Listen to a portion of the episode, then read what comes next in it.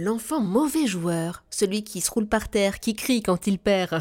Pour en parler, avec nous, Florence Millot, psychologue et psychopédagogue, spécialiste dans la gestion des émotions et dans la communication bienveillante en famille. Elle est autrice notamment de J'aide mon enfant à revenir au calme aux éditions Atier. Bonjour Florence. Bonjour Eva. On a commencé à jouer aux jeux de société avec notre enfant quand il avait deux ans et on le laissait souvent gagner pour l'encourager, pour éviter les larmes. Mais à présent, il a cinq ans et là, c'est des crises phénoménales quand il perd. Que faire en tant que parent? On le laisse gagner? Alors déjà, quand on est parent, on fait ce qu'on peut, on essaie des stratégies. Il y a des enfants qui euh, finalement acceptent de perdre un petit peu plus facilement et d'autres pas du tout. Ça dépend aussi des tempéraments euh, naturels de l'enfant.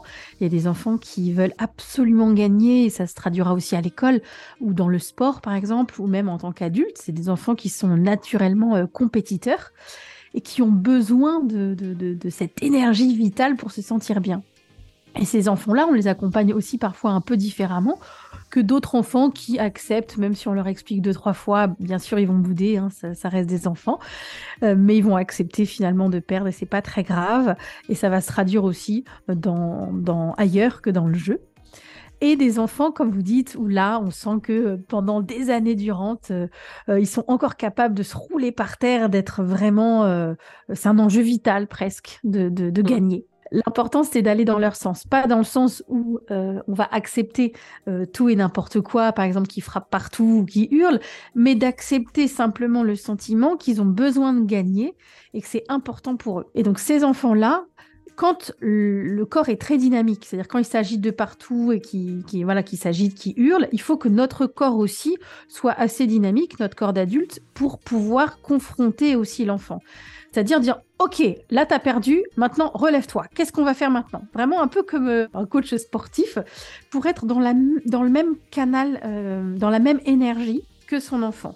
Et dire maintenant, qu'est-ce que tu peux faire? Allez, maintenant, on va jouer une deuxième fois, par exemple. Qu'est-ce que tu as fait la dernière fois qui t'a fait perdre? Explique-moi, qu'est-ce que tu pourrais faire maintenant?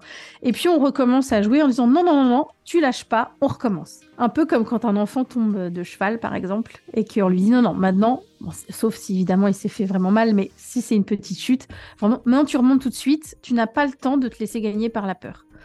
Pour le jeu, c'est la même chose. Tu n'as pas le temps de te laisser gagner par le, sentiment d'échec, en fait. Tu remontes tout de suite et tu réfléchis. Et on voit comme ça que quand on titille l'enfant et qu'on le lâche pas, il y a une sorte d'énergie qui monte, il a le, regard vif, il veut gagner, il recommence. Et ça va l'aider à justement, encore une fois, combattre contre lui-même. C'est-à-dire que le but du jeu, c'est toujours l'emmener de lui-même à lui-même pour qu'il s'améliore. Et surtout pas qu'il se compare aux autres, à ses parents qui évidemment sont plus forts, enfin ça dépend des jeux, euh, ou, à ses frères et sœurs. Et c'est ça qui va permettre à l'enfant d'accepter l'échec. C'est-à-dire que c'est pas un échec qui va le remettre en cause totalement en disant je suis nul par rapport aux autres, ils sont tous plus forts que moi. C'est comment moi je peux agir avec moi-même pour essayer d'améliorer le jeu. Alors évidemment, quand ils sont petits, on les aide. Par exemple, si on voit qu'ils sont en train de faire une erreur, on les regarde comme ça, ou on tape un petit peu sur la table, on fait un grand sourire, on dit hop, hop, hop, Rappelle-toi, regarde bien, observe bien. Donc au début, l'enfant est un peu perdu, il ne sait pas trop. Non, non, non, non, regarde bien. Et puis, finalement, il va finir par trouver la réponse. Quand il est plus grand, on se dirait, est-ce que tu, es sûr que c'est ce que tu veux jouer? Regarde encore. Est-ce que tu es sûr? Par exemple, au puissance 4, c'est facile. Ah, ah, ah oui, j'avais pas tout regardé. Effectivement, là, tu peux faire un alignement. Et puis, on aide l'enfant en même temps qu'il est en train de faire. C'est ça qui va euh, l'aider à, finalement. Et puis ensuite, évidemment, si à la fin il n'y arrive pas, il peut perdre, mais ce sera pas la même chose parce qu'on sait que progressivement, on l'aura accompagné sur tous les plans et on sait qu'il va pouvoir euh, s'ajuster au fur et à mesure. Et s'il perd, bah là, effectivement, il voit que vraiment, il n'a pas réussi et il aura perdu. Donc s'il est triste, là, on peut en parler. Mais en général, il y a moins cette crise que euh, cette idée où effectivement, l'enfant, quand il est petit, on a tendance à toujours l'accompagner, donc il a toujours tendance à gagner. Et puis dès qu'il perd, il a plus l'habitude parce qu'en grandissant ou tout simplement parce qu'on invite des copains de l'école ou qu'il y a d'autres enfants, euh, eux aussi veulent gagner. Donc c'est plus possible. Donc oui, bien sûr, quand l'enfant est petit, on peut le laisser gagner de temps en temps pour lui donner confiance, mais le but du jeu, c'est quand même, surtout qu'on appelle ça des, des jeux de société, c'est-à-dire de vivre en société, donc avec des règles. Donc c'est quand même de pouvoir euh, lui apprendre euh, un maximum les règles. Par contre, quand on a un enfant qui a besoin de gagner, on sait qu'évidemment il va prendre plus de temps comme il est petit par rapport à ses frères et sœurs, on peut aussi proposer des jeux qui sont des jeux de hasard, qui permettent justement à tout le monde d'être sur le même pied d'égalité. Imaginons, là je, ne sais pas quoi faire, j'ai surpris mon enfant en train de tricher et il me soutient mais droit dans les yeux, hein, que pas du tout, non, il n'a pas triché. Que me conseillez-vous? Déjà, c'est tout à fait humain et normal euh, pour tous les enfants à un moment de tricher, de tester le cadre et d'essayer quand même de gagner. Qui n'a pas triché dans sa vie? Il faut quand même se remettre à hauteur d'enfant.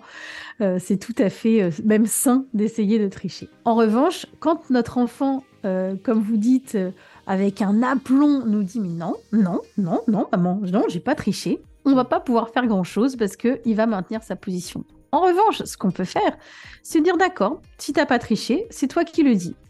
On refait une partie et là, c'est vous, adultes, qui commencez à tricher, qui commencez à ne pas suivre les règles, qui commencez à faire n'importe quoi, qui commencez à faire l'inverse de ce que vous aviez dit avant. Et ça, vous allez voir que tout de suite l'enfant va réagir. Elle va dire mais on peut pas jouer maman ou papa, on peut pas jouer si tu triches. Et bah tu vois, c'est la même chose. Il n'y a pas besoin de grands discours en fait. L'enfant, il a besoin qu'on lui montre concrètement ce que ça fait.